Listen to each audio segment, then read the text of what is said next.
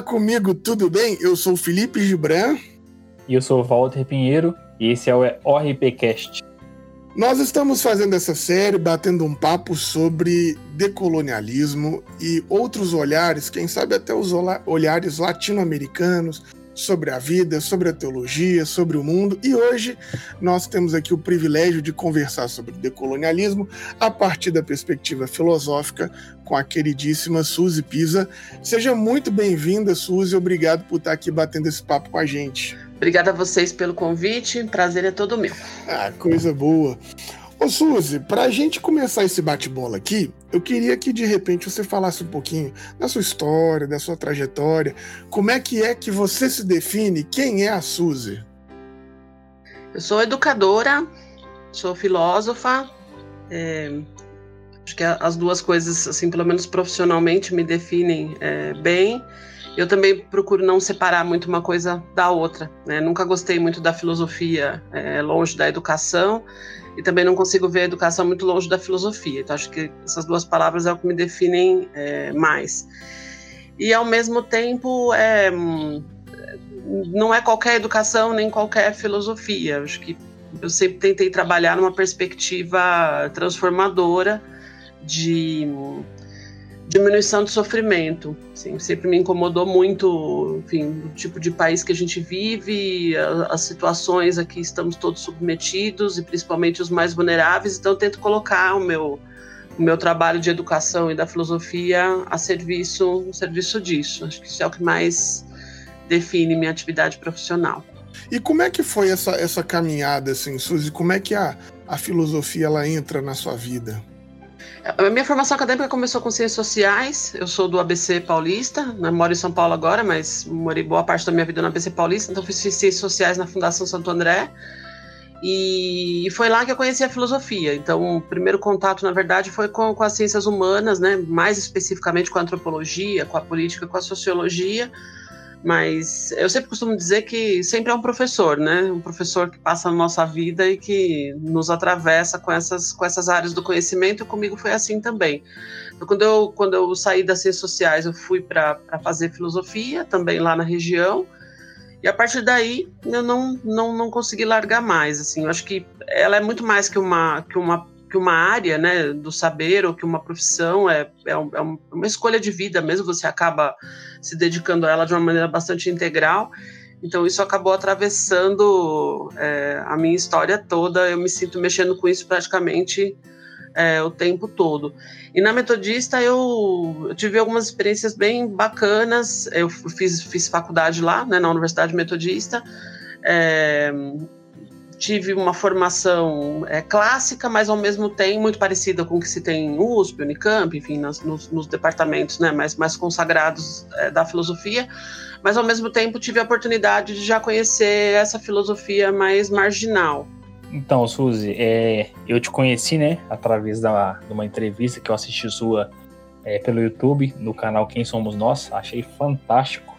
Você repetiu aqui de novo, né, que você parte da filosofia uma questão mais periférica, uma questão mais de, de olhar para o outro, para o sofrimento.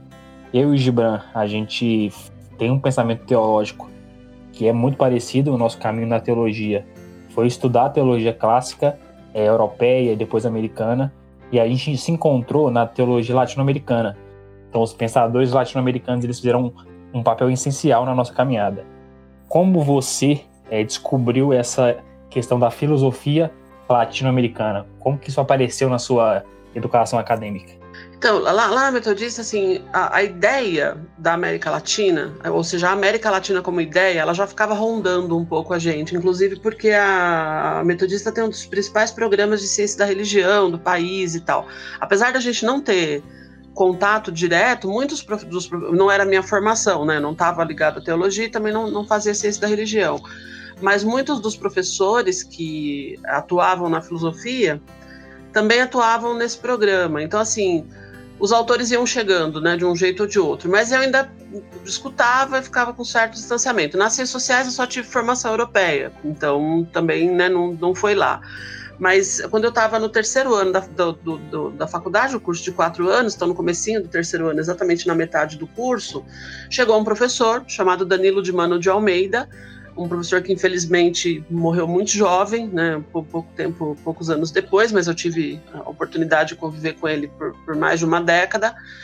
Ele, ele chegou com essa perspectiva. Ele vinha, tinha feito um doutorado na França, mas ele foi como latino-americano fazer doutorado na França, então ele chegou com. deve ter virado a cabeça de todo mundo lá, e ao chegar aqui, virou a nossa cabeça aqui também.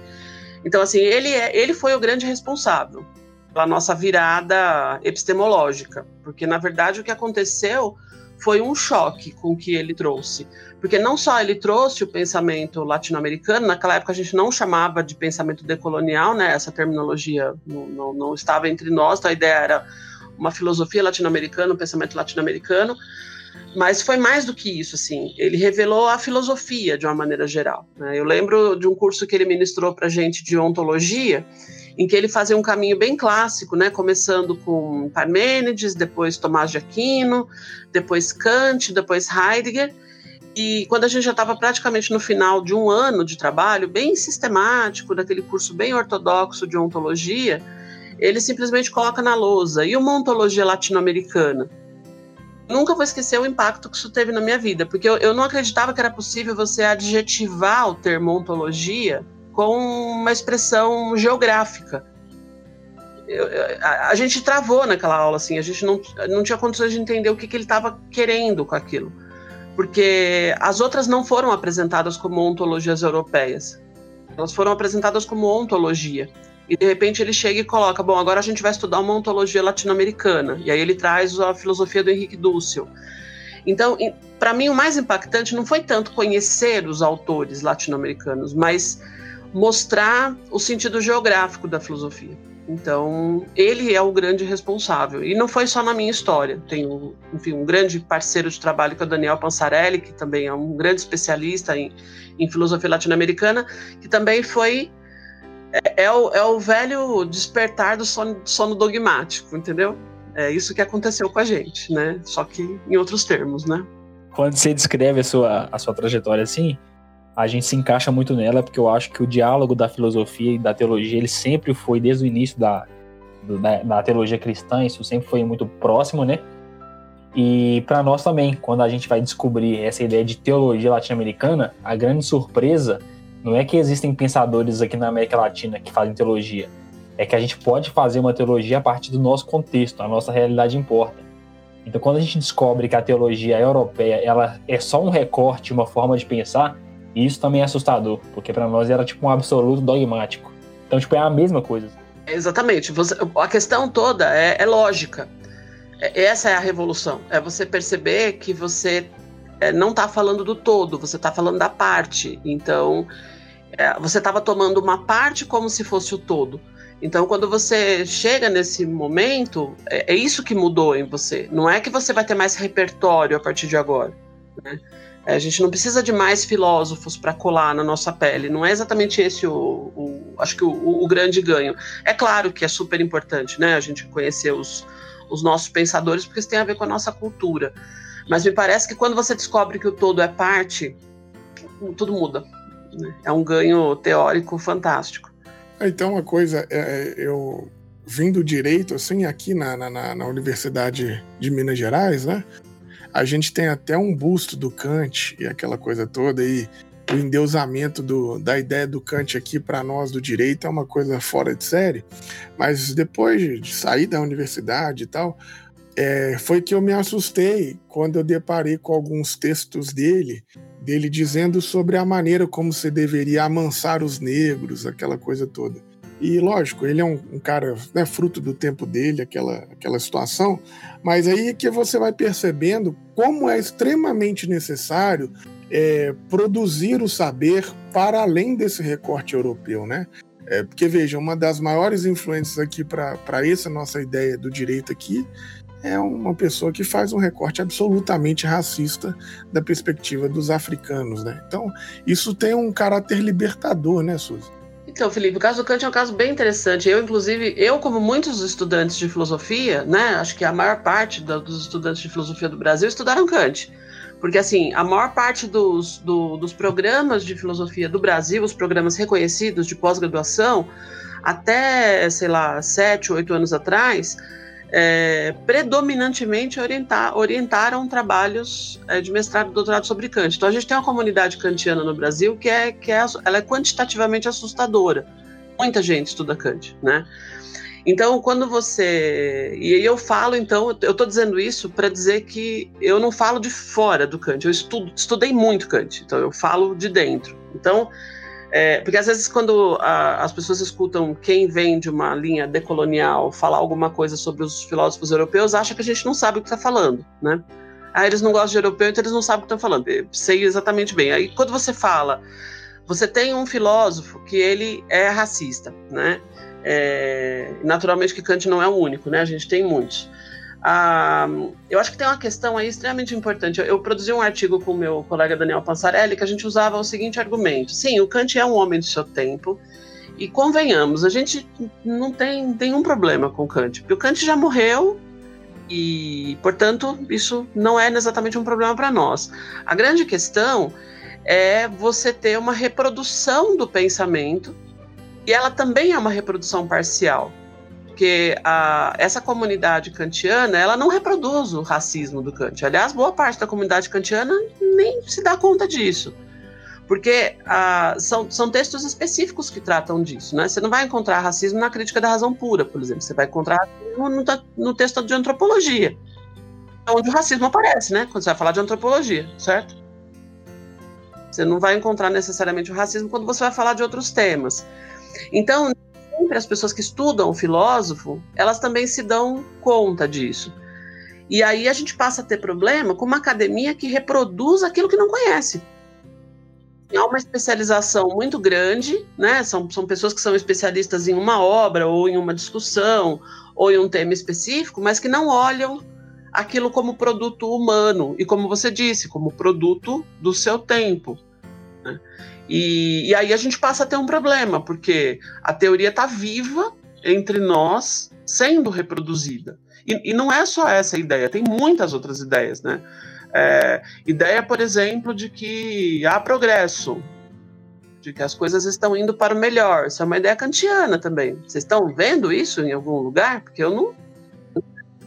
Eu, sinceramente. E só para só deslocar um pouco da questão racial, quer dizer, essa ideia em que, que ela nos ajuda hoje? Né? Essa é uma ideia do século XVIII. O ser humano está progredindo para o melhor. Né? Pois é, então. Não, né? E a gente hoje tem condições de fazer uma crítica disso. Então, acho que é, é, seria importante, de fato, ter uma relação com as filosofias que fosse mais viva. Né? Mas quando você fala do busto, Felipe, você já definiu tudo. Esse é o problema. As pessoas não se relacionam com as teorias, elas se relacionam com ídolos. Aí aí acabou a conversa, né? É. E fora que tem esse lance do, do, da persona que a gente cria, porque assim pesquisadores, né, cientistas como você que estão na, na academia, vocês de fato é, debruçam sobre as obras. Mas, por exemplo, na minha formação é, lá do direito, né, por mais que algum, alguém me desse um texto ou outro, a gente não lê os filósofos. Então eu li o que alguém escreveu e, com, e comentou sobre Kant. Eu li o que alguém escreveu e comentou sobre o Kelsen. Então a gente vai criando um, uns, uns, estereótipos, assim, um, uma idealização a partir daquele recorte sobre, sobre a obra, do, né, sobre o todo da obra, que, que também é difícil. E, e, e, aí, assim, isso vai se tornando quase que uma verdade, né? É, aquilo que alguém disse sobre o Kant é o que ele é, porque eu, eu não tive acesso ao todo, então vai se reproduzindo essa. Esse... É, Felipe, e o pessoal começa a fazer isso com os decoloniais agora também, né? Porque o pessoal lê muito pouco e aí começa também a propagandear os teóricos decoloniais sem ler os textos. Então, assim, isso é um problema mesmo que atravessa a nossa academia de várias formas. Mas acho interessante essa, essa chamada de atenção. E só para complementar essa questão desse racismo estrutural né, nos filósofos modernos, porque aí é, tem uma infinidade deles. Um caso que quase ninguém fala é o caso do Rousseau. O Rousseau, o, o tematiza a liberdade, é, é, um dos grandes temas da filosofia do Rousseau, é uma, né, uma questão extremamente importante, e ele simplesmente não trata da escravidão nas colônias. Só que está acontecendo embaixo do nariz dele, então eu costumo brincar que a filosofia dele se faz com hipocrisia, porque é o grande baluarte da liberdade, você constrói grandes textos sobre liberdade, né? E não dá para falar que era um filósofo de gabinete, que ficava trancado em casa, que não saía nunca, sabe? É, é, é outro tipo de, de, de experiência. Consegue tematizar a liberdade sem falar da escravidão nas colônias, que estavam sendo feitas pelos franceses mesmo. Então é, é uma coisa muito maluca, assim. É, é, é, essas filosofias clássicas da modernidade elas precisam ser olhadas hoje com muito cuidado, principalmente naquilo que ainda permanece entre nós, né? É, quando a gente pensa na, na ideia do, do conceito do pensamento é, filosófico é, das academias e da formação da sociedade na Europa e no Brasil, quando a gente parte para o assunto da teologia, é a mesma coisa. Os maiores teólogos é, que estavam pensando a respeito da fé cristã é, no sentido de sociedade, fazendo teologia pública, eles eram caras completamente acadêmicos, que dialogavam com outras áreas da, do conhecimento, como a filosofia, mas eram escravagistas. Eles falavam de uma liberdade de um texto bíblico, falavam de um Deus libertador e de um Deus de amor, mas a própria teologia deles sustentava a escravidão no Brasil. Então, isso é importante. Eu acho que por, por, isso que eu acho que a questão é isso, né? Quer dizer, o, o nosso problema de fato não são esses homens, né? É, o problema mesmo é a reprodução dessas teorias e, e, principalmente as reproduções dessas teorias aos pedaços, né? Porque elas precisam ser olhadas de maneira integral, principalmente no caso desses pensadores que fizeram sistemas, né? Também tem muita essa discussão na academia, né? Até que ponto que um texto racista interfere na teoria toda? Depende, se for um pensador sistemático, interfere sim né? Porque aí a concepção de ética não é dissociada da concepção antropológica. Não dá, porque são seres humanos que são éticos. Então, não dá, né? É, agora, tem pensadores que não, que não tem sistema, é só um, um, teorias fragmentadas, aí talvez não interfira tanto, ou seja, depende, né? Mas, independente disso, o importante é, é acho que muito menos o que está na teoria é o que ficou da teoria para nós. Então, assim, coisas que a gente encontra no texto da antropologia do Kant, coisas que a gente encontra nos textos do Hegel, tem coisas inacreditavelmente racistas, especificamente em relação aos africanos, não tem história, não tem condição mínima de abstração, a religião não passa de feitiçaria, enfim, tem várias passagens bastante problemáticas elas não são, na verdade, apenas a, as frases do Hegel e do Kant, elas são as frases do Ocidente. É, é, isso é o nosso imaginário, no nosso imaginário não, nosso referencial simbólico. As pessoas operam com esse tipo de frase até hoje. A gente está vendo isso no Brasil agora de forma muito forte. Então, eu acho que o, o, a nossa luta, de fato, é, é, contra a reprodução dessas ideias, né? E isso é uma tarefa difícil, né? bastante difícil. Na sua fala anterior, você fala um pouco sobre a questão da decolonialidade. Você pensa a partir disso e até você cita que alguns autores, né, algumas pessoas no Brasil estão lendo os filósofos decoloniais de maneira desonesta, de maneira fragmentada. O que, que seria esse pensamento decolonial e a decolonialidade? E a descolonização, tem alguma diferença nisso? É porque estudando um pouco assim na internet, eu vi que tem uma diferença entre o processo da descolonização, decolonialidade, os conceitos. Então, começou, é, assim, então eu venho estudando há muito tempo pensadores que não eram chamados decoloniais, porque o termo não tinha sido cunhado ainda, e aí se chamava Estudos Subalternos, Epistemologia do Sul, Filosofia Latino-Americana, a gente, né, é, Teóricos do Sul Global, era assim que a gente chamava o, essas correntes, né? Filosofia da Libertação, era, era isso. Aí, quando, no, no início, é, a primeira denominação era pós-colonial. Só que o pós-colonial, ele logo se percebeu que tinha gente demais nesse pacote, que não necessariamente havia uma pauta muito definida. Então, quando começa a se falar em decolonialidade ou pensamento decolonial, fica mais fácil de diferenciar e de você conseguir um, escopo para saber do que, que você está falando. Eu defino da seguinte forma, não vou ficar fazendo histórico aqui dos conceitos, que acho que não, interessa tanto, mas como que eu tenho é, definido? O pensamento decolonial, ele tem, ele, ele primeiro que ele é um, ele, ele não é apenas um pensamento, ele é uma praxis, então é, é um, um conjunto de teorias e práticas, né? É um conjunto teórico-prático, que luta basicamente contra três formas de dominação: a dominação do capital, as dominações coloniais e as dominações do patriarcado. E é por isso que se unem feministas, teóricas feministas, é, a, da, da, luta antirracista, é, da, da, das lutas, né, enfim, para combater o racismo, e a, a esquerda de uma maneira geral.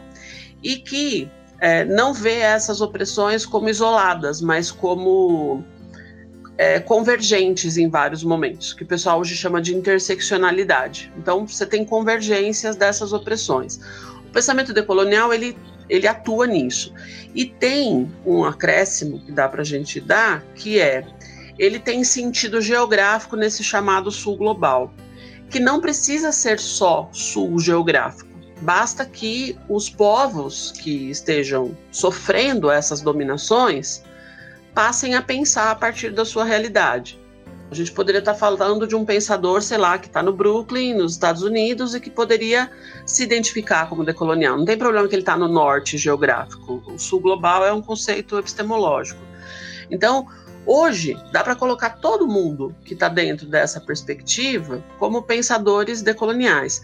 O que, que aconteceu que atrapalha um pouco a, a leitura, é que a gente foi sacar lá atrás pensadores que não eram chamados assim. Então, por exemplo, Franz Fanon. Eu leio Fanon há 20 anos, enfim, tem poucos textos, mas são materiais que você volta várias vezes. Agora, ele é colocado como pensador decolonial.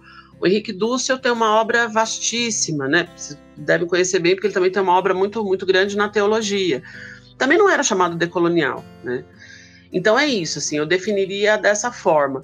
E eu prefiro pensar na descolonização como processo seja, o pensamento decolonial tem uma tarefa, que é a descolonização.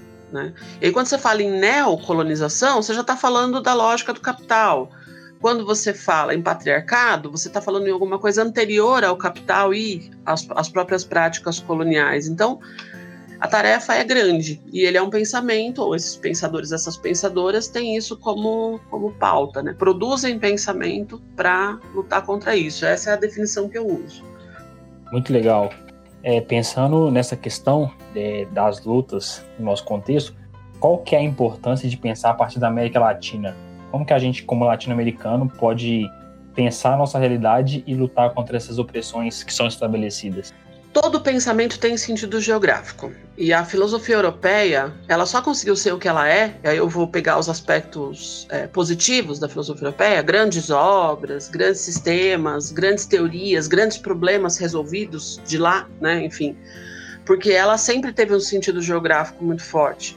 Então eu acho que é, pensar a partir do território é uma condição, não, não há como não pensar a partir do território. É impossível, né? É, então, filosofia é territorializada, sempre é. E toda a filosofia europeia é territorializada.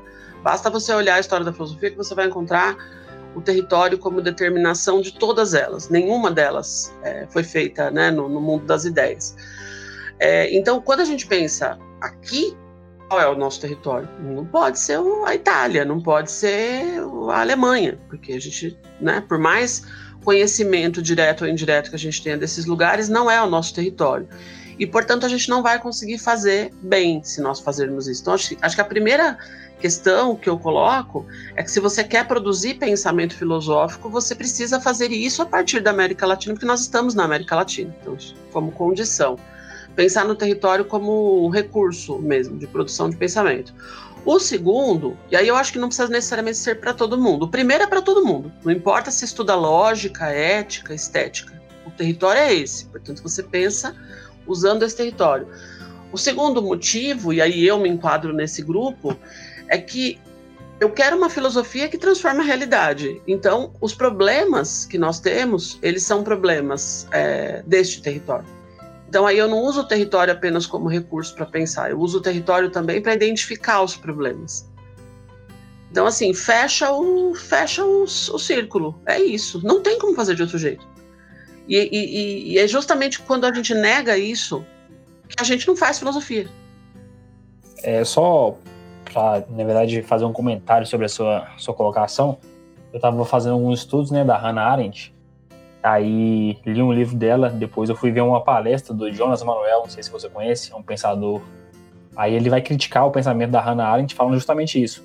ela vai falar sobre a violência da questão do Holocausto, mas ela se esquece é, da violência na África, que já é muito anterior, a biopolítica que, que é feita na África é muito anterior e é mais violenta, porque ela não pensa a partir de outro lugar que não seja o contexto dela. Então, mas a questão, como que ela poderia pensar a partir de outro lugar que não é o contexto dela, né? Sim, não tem como, normal, né? É, esse é o ponto, entendeu? Eu acho que a, a, Hannah Arendt faz a tarefa dela. Porque o que, que ela faz? Ela faz uma filosofia política. É, claro, eu tenho várias críticas também a uma série de coisas, né? Mas a, a Hannah Arendt foi uma autora também que eu estudei bastante. É, mas é um pensamento territorializado. Ou seja, que que ela, sobre o que, que ela teoriza? Ela teoriza sobre a, o Holocausto, ela teoriza sobre a violência contra os judeus, ela teoriza sobre o antissemitismo, ela teoria, teoriza sobre o inverso disso, porque assim, é, eu, eu, eu, faria uma outra pergunta. Se estivesse numa mesa né, com ele, eu perguntaria o seguinte: o que seria um texto da Hannah Arendt sobre a violência na África, né? Eu, eu não sei se eu queria ler, não, entendeu? Porque eu acho que ela não sabe nada sobre isso. Assim. Eu acho que ponto. Por isso que essa, essa questão, vocês percebem? É, a menos, claro, que a pessoa enuncie na teoria dela que aquela violência é a maior violência já sofrida. Aí você fala, ah, não, peraí, né? O mundo é maior do que o, onde o seu campo visual alcança, né? Nesse sentido vale a crítica, né? Quando a pessoa usa a perspectiva europeia, que a gente estava falando no começo, para dizer que o mundo funciona assim. Isso ela não pode dizer, porque ela pode falar a partir do, do, do, do até onde os olhos dela alcançam. Né? Mas eu acho que a questão é justamente de, de, de assumir a, o, o, que você não sabe e, e, a, e partir do teu território para você para você pensar, né? A gente tem no Brasil muitas experiências filosóficas que não dão certo justamente porque a gente tenta usar o território europeu como como referência. Isso é curioso, né? E nunca, nunca fica tão bom, às vezes, quanto o que outros fizeram, porque eles usam os territórios né, como referência. Mas é uma discussão interessante. Então, assim, eu, eu faria uma crítica se a violência que ela enuncia é apresentada como a violência. Às vezes é, né, gente? Porque, assim, ah, é o maior crime contra a humanidade. Aí você fala, é, não bem assim. Maior em que. Qual é esse maior, né? Quantitativo? É qualitativo? E aí sim, se você for pensar nos genocídios que acontecem né, todos os dias, inclusive no nosso país.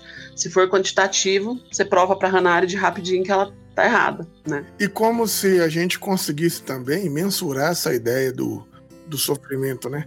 Mas, ô, ô Suzy, é, é, pensando aqui dentro dessa ideia da territorialidade que você estava dizendo, dá para afirmar que a, a, essa filosofia europeia, essa filosofia norte-americana, elas são racistas? Eu, eu, eu, creio que não, Felipe. Tem muito racista fazendo filosofia. É isso que eu te responderia. Aqui também tem, Felipe. Aqui também tem.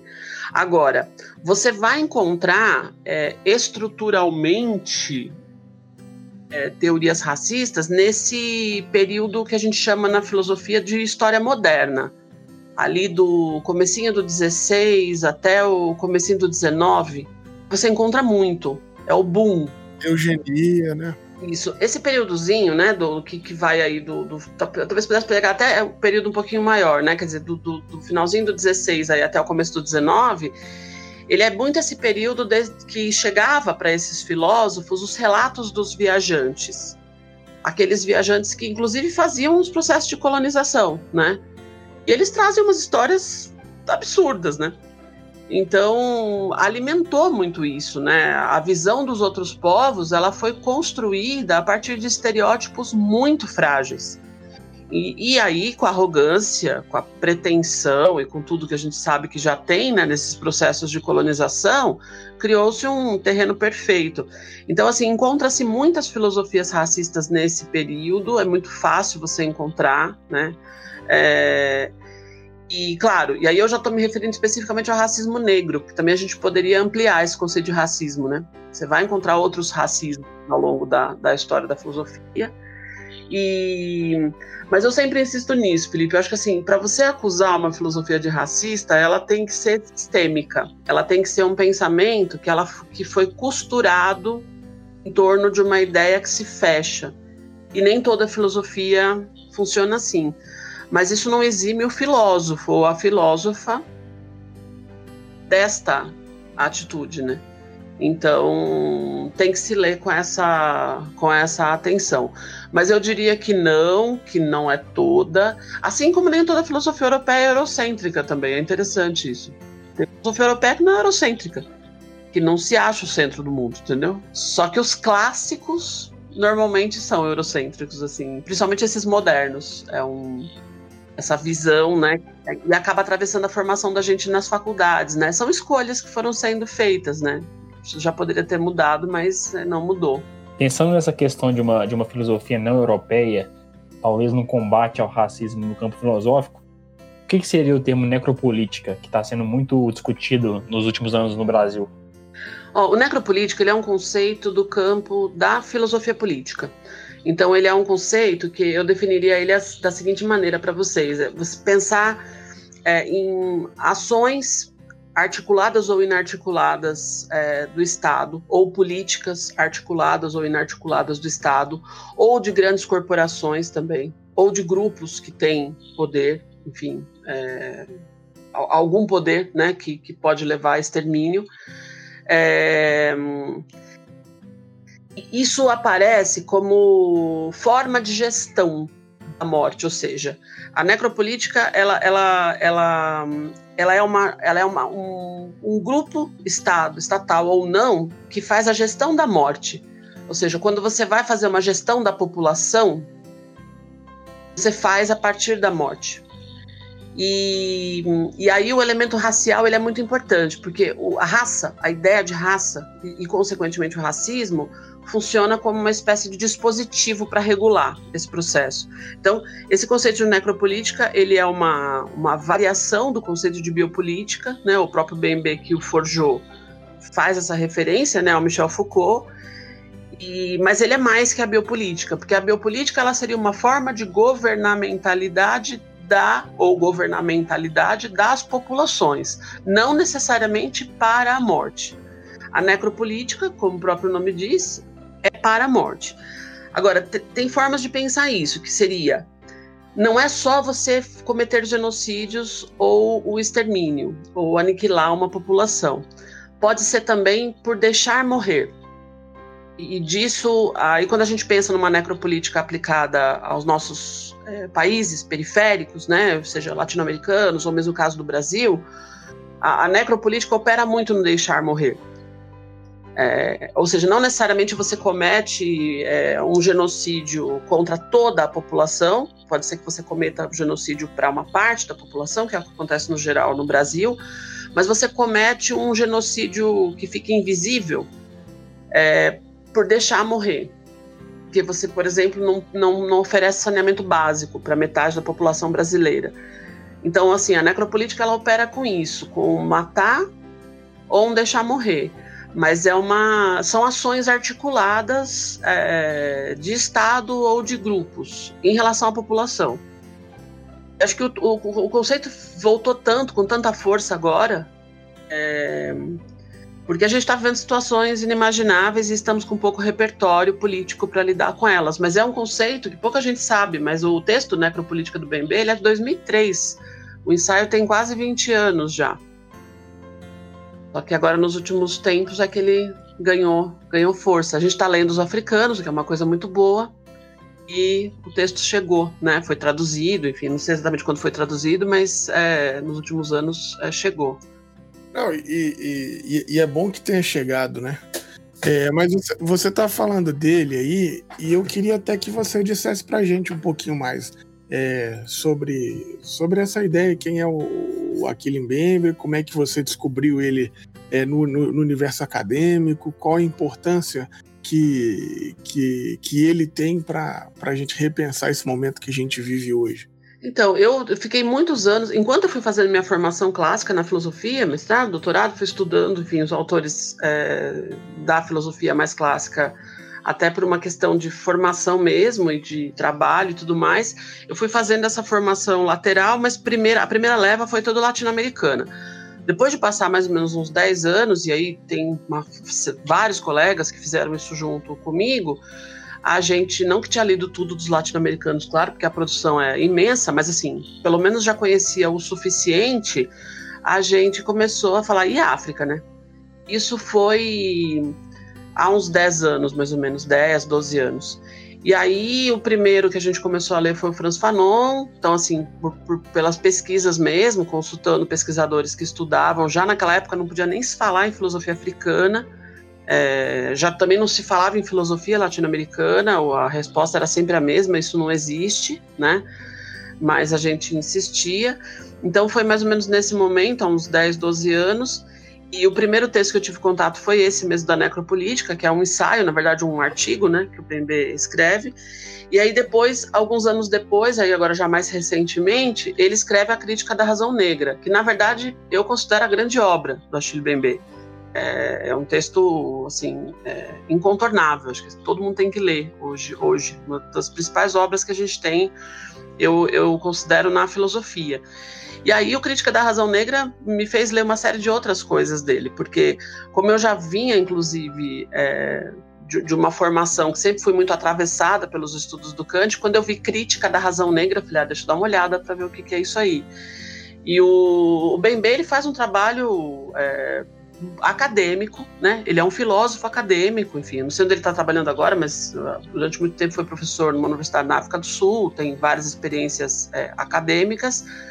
É, ele é um filósofo que conhece bem a tradição da filosofia, então ele estuda Agamben, ele estuda Foucault, ele conhece Hegel, ele tem essa formação, enfim, muito parecida né, com a formação que a gente tem aqui mas ele mobiliza esses autores e esses conceitos para pensar nos problemas que o afetaram. Então, assim, como alguém que esteve muito tempo na África do Sul, ele conhece muito bem o apartheid e a partir daí ele tem condições de pensar na necropolítica, certamente com, com essa questão que eu estava falando antes, né, da territorialidade. O, o, Foucault não poderia ter falado disso, falou de biopolítica, tinha que ser o Bembe para falar de necropolítica, né? Mas hoje tem uma. Tem, hoje, infelizmente, com, com, com o acesso que a gente tem pela internet, tem uma infinidade né, de pensadores e pensadoras é, africanas ou afro-brasileiras ou da diáspora. Então, assim, uma produção muito, muito, muito rica.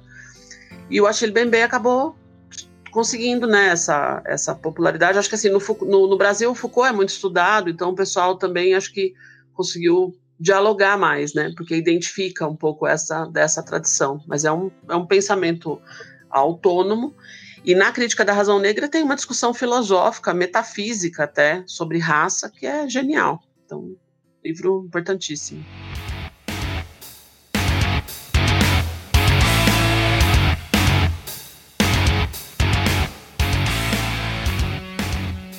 Como é que você, você pensa que você, tá, você até começou falando sobre essa ideia da biopolítica, né? Que a gente já tinha visto por aqui, alguma coisa é, mais forte assim na academia.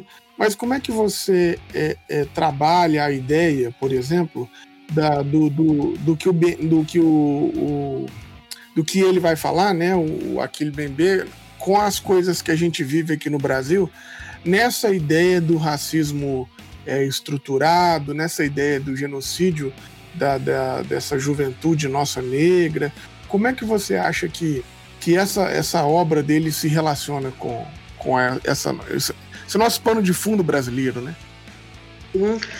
Eu, eu tenho falado o seguinte, Felipe, é preciso escrever a necropolítica brasileira, a, o nosso, nosso, a nossa produção nesse sentido eu acho que ela vai ser, do ponto de vista formal, ela vai ser parecida com o que o Bembe ensaiou nesse texto. Ou seja, o ensaio que ele fez sobre necropolítica é, poderia ficar formalmente parecido com o que a gente produziria aqui. Mas o resultado seria bem diferente. Porque a gente tem, é, por exemplo, ele usa no, no, no Necropolítica um modelo é, que seria o modelo máximo da, da, da, implantação da necropolítica, que é o caso da, de Israel contra a Palestina. Ele pega isso como caso. Ele usa a África também, mas o principal caso é Israel contra a Palestina. E ele descreve o que Israel faz contra os palestinos. Na descrição, quando ele fala da destruição das casas, dos canais de comunicação, dos símbolos culturais, ele descreve como que a necropolítica opera naquele espaço. É, a gente aqui no Brasil precisa descrever como acontece a necropolítica aqui. Porque, primeiro, porque a nossa situação é extremamente mais complexa. Segundo, porque ela opera, como eu falei, né? Ela, ela não opera só na base do, do extermínio, ela opera na base do extermínio gente vê o genocídio da juventude negra é uma operação direta do extermínio, mas ela opera também na base do deixar morrer, que é, por exemplo, que a gente está vendo agora na pandemia do, da Covid. Só deixa morrer, entendeu? Você não oferece recurso, você, as pessoas não têm casa, então você joga elas para morte na rua, mas não é você que está exterminando ninguém. Você simplesmente deixa morrer, né? Então, a, a, o Bembe, com esse texto, ele dá uma forma. Eu sempre tenho falado isso para os alunos. É como se fosse uma forma de bolo. Então, a gente precisa precisaria fazer a nossa descrição aqui a partir dessa realidade. Assim, daria para desenhar, por exemplo, como que as milícias operam no Rio de Janeiro com a necropolítica. Daria para a gente falar dessa ação é, de Estado necropolítica, que também não começa no Bolsonaro, ou seja, tem uma, uma estrutura de Estado, né, que, que é, sempre foi opressora, por mais que a gente tenha tido governos anteriores que é, não se compara né, ao que está acontecendo agora, a estrutura do, do extermínio de comunidades nunca acabou no Brasil. Então, assim, formalmente, a, a, forminha tá, tá pronta mas a gente tem produção teórica para fazer, para descrever. Mas se aplica totalmente bem, assim, acho que é um, é um conceito-chave que cumpre a tarefa filosófica, né? O conceito filosófico tem essa função mesmo, ajudar a gente a dar uma organizada, né? No, aquilo que está acontecendo. Então é um, é, um, é um conceito interessante, acho que ele, ele tem valor. Não sei se explica tudo, né? Mas ajuda a gente a entender a ação do Estado. Nessa quarentena, nesse período né, que a gente está vivendo agora de quarentena, acho que ficou bem evidente que é um conceito é, muito forte, né, do como que você pode acabar com uma população inteira rapidamente, né, é, porque o Estado opera dessa forma, né, esses são os princípios, é o imperativo de morte, né, o BMB fala, você cria mundo de morte.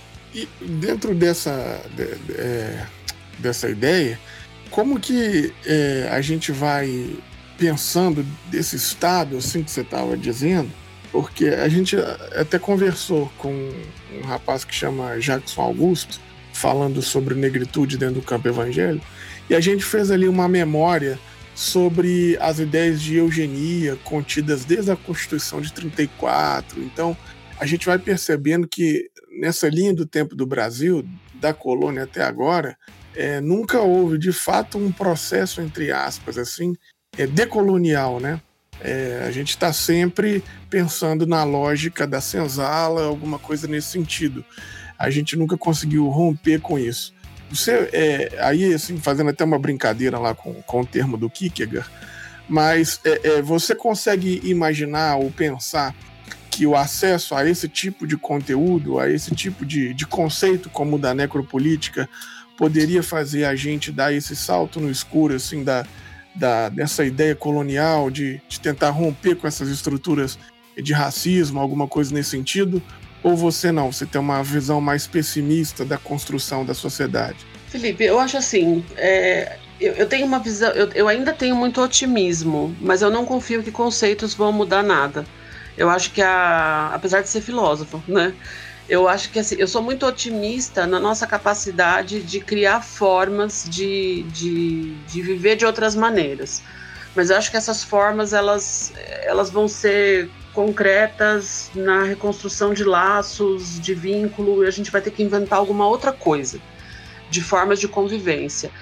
Ah, o conceito ele ajuda no diagnóstico, ele não ajuda a resolver o problema. E isso é um grande problema, assim, porque a gente precisa diagnosticar. Se você não diagnostica, você nem sabe onde é que está o problema, né? Só que a gente também não resolve o problema só com diagnóstico. Então, eu vejo o conceito filosófico como se fosse, por exemplo, quando você vai ao médico, você está com problema de saúde, você vai ao médico, ele te pede vários exames. Aí você vai no laboratório e você sai de lá com vários resultados. Qual é o seu problema? Bom, a filosofia vai até aí. ela te descreve, ela te escancara, ela abre para você, fala, olha, olha isso aqui. Você está achando que você está num sistema democrático? Você está num mundo de morte.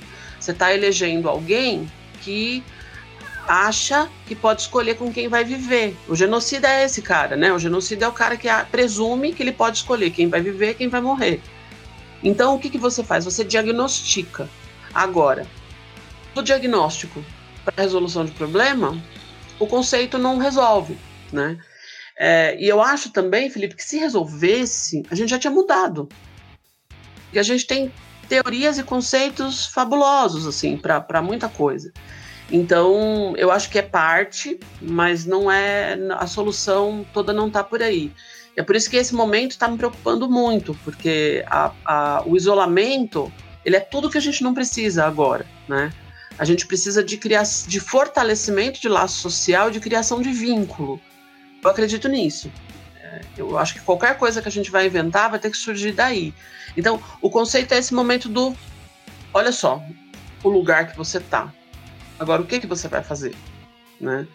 Então, parece que a tarefa ela é multifacetada, ela é, ela precisa de muitos, muitos agentes é, diferentes e, e, e, em conjunto. Eu ainda guardo um otimismo. Acho que se eu, se eu não fosse mais otimista, já tinha desistido. Mas não tenho muita confiança nos conceitos, não, Felipe. Acho que a, realidade material é muito dura, né? Para a gente achar que vai vai resolver. E só para complementar, me preocupa também muito a satisfação que as pessoas têm com as teorias, assim, porque você vê na academia, as pessoas leem os livros, elas ficam satisfeitas, como se a resposta que está lá fosse o que elas estivessem procurando, só que aquela resposta é só teórica, né?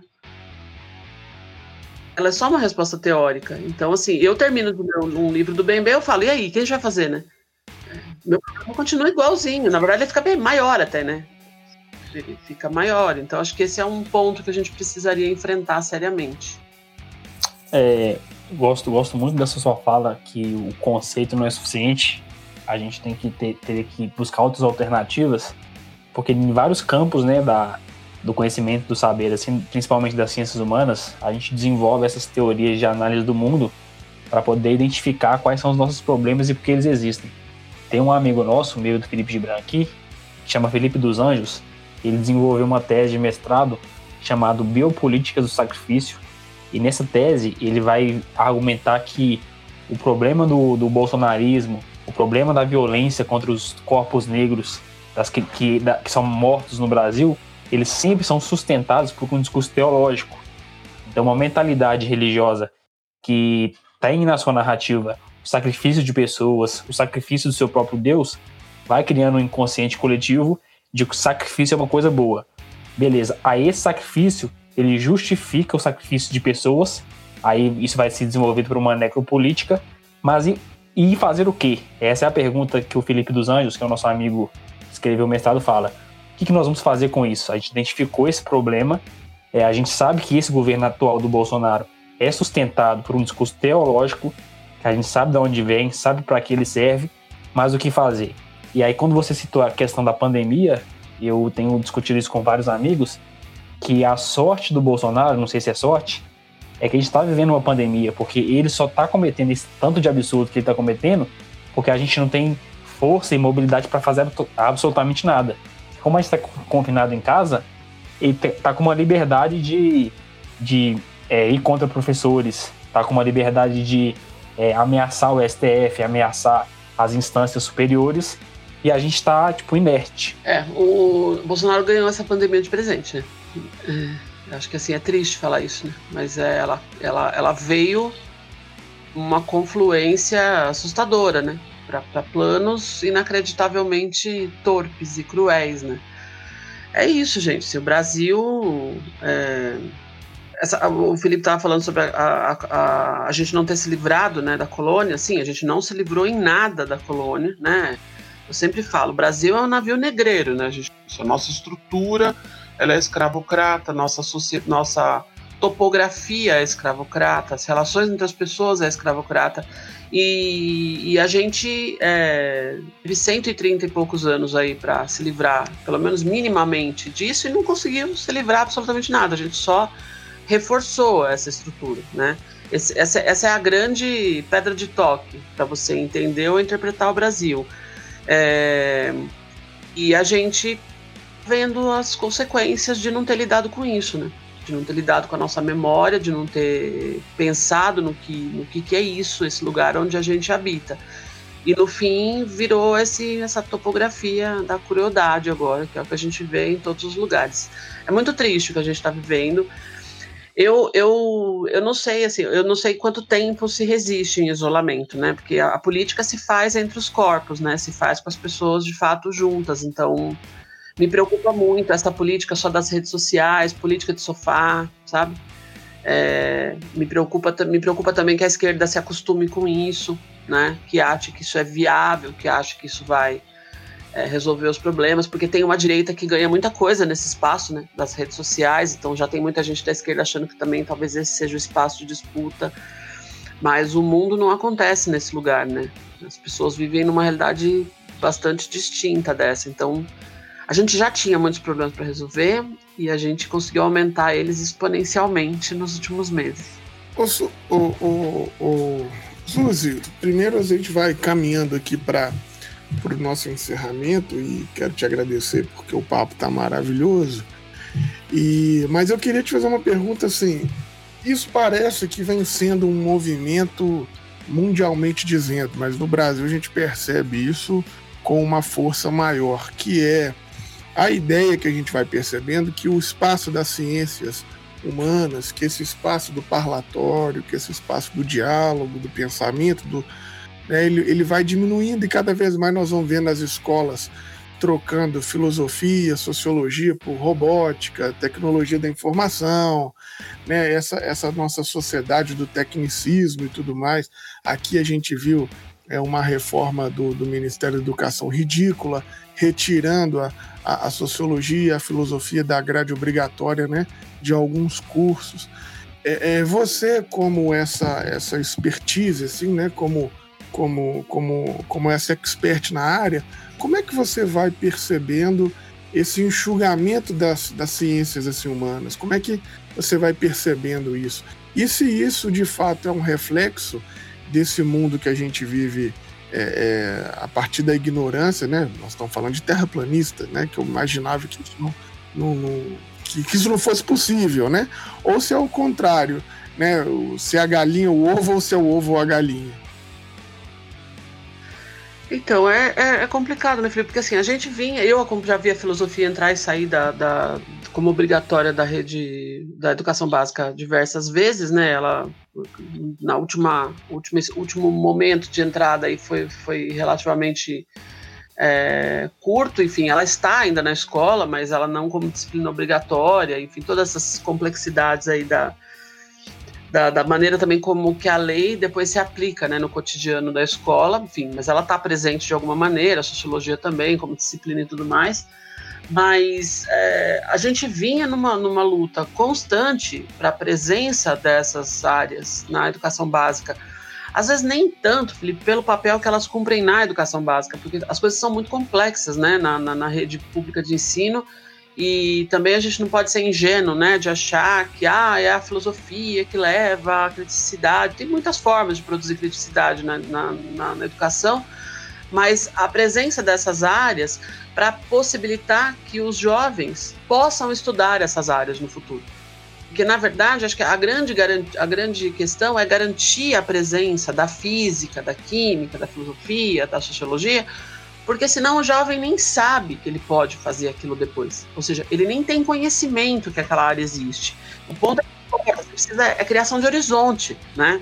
Quando você tem um professor de física, não importa se ele vai ficar seis meses na escola. Se ele for formado em física e ele consegue fazer um trabalho legal, de fato o aluno da educação básica vai aprender muito pouco de física, porque é pouco tempo, mas abre um horizonte. E isso é, é isso, disso que a gente está falando, né? De, de construção de subjetividade, de construção de vida, de projeto. O problema é que assim, a gente vem numa briga muito grande em relação a isso, e hoje a gente, nossa briga, ela tá muito menor, Felipe. A gente está lutando pela ciência de maneira geral. A gente não está nem lutando pela filosofia ou pelas ciências humanas. O nível baixou muito, entendeu? Como filósofa, a gente adora fazer crítica à ciência, entendeu? Eu parei, Felipe faço mais uma crítica à ciência agora. Porque não dá, entendeu? É, não é hora para criticar a ciência. Porque a gente sempre criticava, né? Pretensão de neutralidade, né? Enfim, a rigidez metodológica, mil coisas, né? Esquece isso, entendeu? O nível baixou muito. Agora, se você consegue na escola uma abordagem científica positivista, você está agradecendo, porque pelo menos tem alguém lá criando um, o, o mínimo de, de cenário para você poder, enfim, fazer alguma crítica depois. Então, eu, eu, lamento muito. A gente chegou num ponto que, que, que você tem que defender a leitura, né? Você tem que defender essa, essa onda agora de educação remota, educação à distância. Tá cheio de professor achando que tudo bem você ensinar por WhatsApp, você conversa com o WhatsApp pelos alunos e o curso está dado. Então, assim, o nível baixou muito, sabe? É, a pauta foi muito rebaixada, né? Então, por isso que eu digo que a, a, luta vai ser bastante. A gente vai ter que fazer a luta pelo conhecimento, assim. Essa vai ser a, a, a grande questão, né, desse ano de 2020 e do que vem pela frente. É. Eu, eu, eu, eu, sou suspeito para falar sobre isso, porque eu gosto muito desse ambiente virtual, de dessa coisa. Mas acho que essa, esse lance das mídias sociais e essa ideia de que todo mundo é, tem esse. Tem, de fato tem, mas, mas de que todo mundo é obrigado a entender sobre tudo, dar, dar o palpite sobre tudo, é, faz a gente pensar que a gente sabe sobre tudo, né? Eu dei aula por um tempo para os alunos de 11, 12 anos, né? Que são do quinto, sexto, no máximo ali do sétimo ano, e ouvia um aluno falar comigo, né, em sala de aula, que aquilo era a minha opinião. Eu falei assim, eu não acredito que eu que eu estou vivenciando isso em sala de aula, você é, é, falando sobre um conteúdo e o, e o, aluno dizendo, não, mas isso é a sua opinião, né, professor? Aí você, aí você pensa, pô, acabou tudo, vamos esperar um meteoro, sabe? Vamos, vamos, vamos ver se destrói a gente igual, sei lá, não tem condição. Complicado, Felipe, porque assim, acrescentaram-se muitas formas de comunicação na nossa vida, elas são ótimas. Só que a maneira como você se apropria de uma teoria não mudou. Então, assim, você não vai conseguir se apropriar de uma teoria com post do Facebook. Não dá. Não tem jeito. Lá no post do Facebook, você se apropria de outras formas de comunicação, que são importantes para o mundo de hoje também. O problema é que as pessoas trocaram uma coisa da, pela outra. Então, essa coisa plebiscitária das redes, como você está falando, né, de é, então, uhum. tudo é opinião, você diz o que você pensa, e você diz o que você pensa também não precisa estar baseado em coisíssima nenhuma, né? Porque é um terreno da opinião. Então, assim, isso, isso é, uma, é, é, um processo muito complicado, é uma coisa que a gente vai precisar discutir. E as pessoas não estão preparadas para discutir isso, porque, assim, qualquer crítica que se faz à tecnologia, e, e eu acho que esse momento agora que a gente está vivendo, agora que não está dando para falar sobre esse assunto mesmo, é visto como reacionário, como tecnofóbico e tudo mais. E, na verdade, o ponto não é esse. Assim, eu acho que a, questão é a gente avaliar os limites né, do, do, do, do, que está posto, as coisas que são positivas nas redes e as que são desastrosas também. Né? E, e é isso, assim. Mas acho que para o processo de educação é problemático, porque na verdade surgiram novas coisas, ótimo. Uhum. Agora, falar, eu posso me comunicar com os meus alunos pelo WhatsApp e eu organizo melhor o dia da tarefa. Ok, mas isso não significa que ele não precisa ler mais um livro, né? O WhatsApp não tem como dar isso para ele. Assim como o livro não tinha como facilitar a organização da tarefa. São ferramentas distintas para objetivos distintos também, né? Mas é complicado. Eu eu não tenho, Felipe, não tenho Facebook, não tenho WhatsApp, como eu contei para você no e-mail. E já virou militância já. Mas eu não sou tecnofóbico adoro tecnologia. Só que eu tenho algumas desconfianças das tecnologias de comunicação, da forma como elas são usadas. Mas eu adoro tecnologia, eu adoro internet, por exemplo. Sim, mas você não sofre muito bullying? Totalmente. Agora o pessoal tá ficando mais assim, digamos que com inveja, né? De eu não ter WhatsApp. é, fala isso, Silvia, que bom, melhor coisa que você faz, o pessoal fala. Mas já sofri muito, as pessoas falaram muitas vezes assim, não dá, desse jeito não dá. Eu falava, dá sim, dá sim. Não, eu, eu juro para você, quando você me respondeu falando que não tinha WhatsApp, eu fiquei pensando assim, como que ela vive? Vivo, eu, vivo, eu vivo muito bem, Felipe. Todo mundo me acha. Quando a gente não estava em quarentena, o pessoal falava assim: Mas como que eu te acho? Eu falo, bate lá em casa, me liga ou vem na minha sala.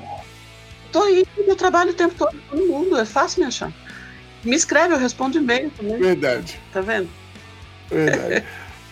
Gente, nós vamos chegando aqui ao final do nosso papo maravilhoso com a Suzy. É, é, é, quero agradecer aqui a participação e quero lembrar vocês que esse nosso bate-papo, esse nosso portal de conteúdo, o Reine Pessoa, ele é um oferecimento da editora Recriar e da Faculdade Unida, que tem nos apoiado e feito com que a gente consiga aqui se manter de pé. Se você gostou desse episódio, eu queria te pedir para de repente você compartilhar, ajudar esse conteúdo a chegar a mais gente. Deixa também aí nos comentários as suas dúvidas, as suas críticas, os seus elogios, as suas considerações. A gente faz questão de olhar uma a uma, responder a cada uma delas. E se você quiser fazer parte desse grupo de pessoas que ajuda esse nosso portal a ficar de pé, entra aí no www.apoia.se barra ORP e nos paga um cafezinho, nos ajude a manter aqui esse portal. Suzy, quero te agradecer e, e, mais uma vez muito feliz por, por toda essa gentileza, por esse bate-papo gostoso e quero passar a bola para você aí para você fazer a sua despedida aí para esse mundo de gente que escuta a gente. Só agradecer vocês, gente. Foi, foi um ótimo fim de dia poder conversar com vocês, principalmente sobre esses temas. Agradeço muito o convite, parabenizo vocês também pelo trabalho. Espero que vocês consigam replicar para muita gente. Essa é a grande vantagem das redes sociais, né? Não tem só coisas negativas, tem muito... essa possibilidade de várias pessoas poderem é, escutar a gente é muito bom. Só tenho a agradecer espero que a gente possa se ver pessoalmente no futuro.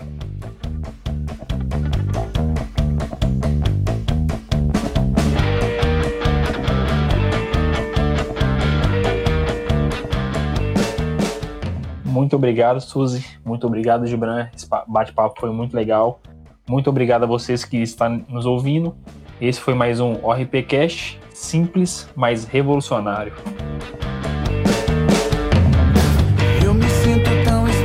fato. Às vezes sou tão invisível. Quando ninguém vê, eu pago pato. Mas quando olham, eu. O podcast foi editado por Felipe Bubarelli.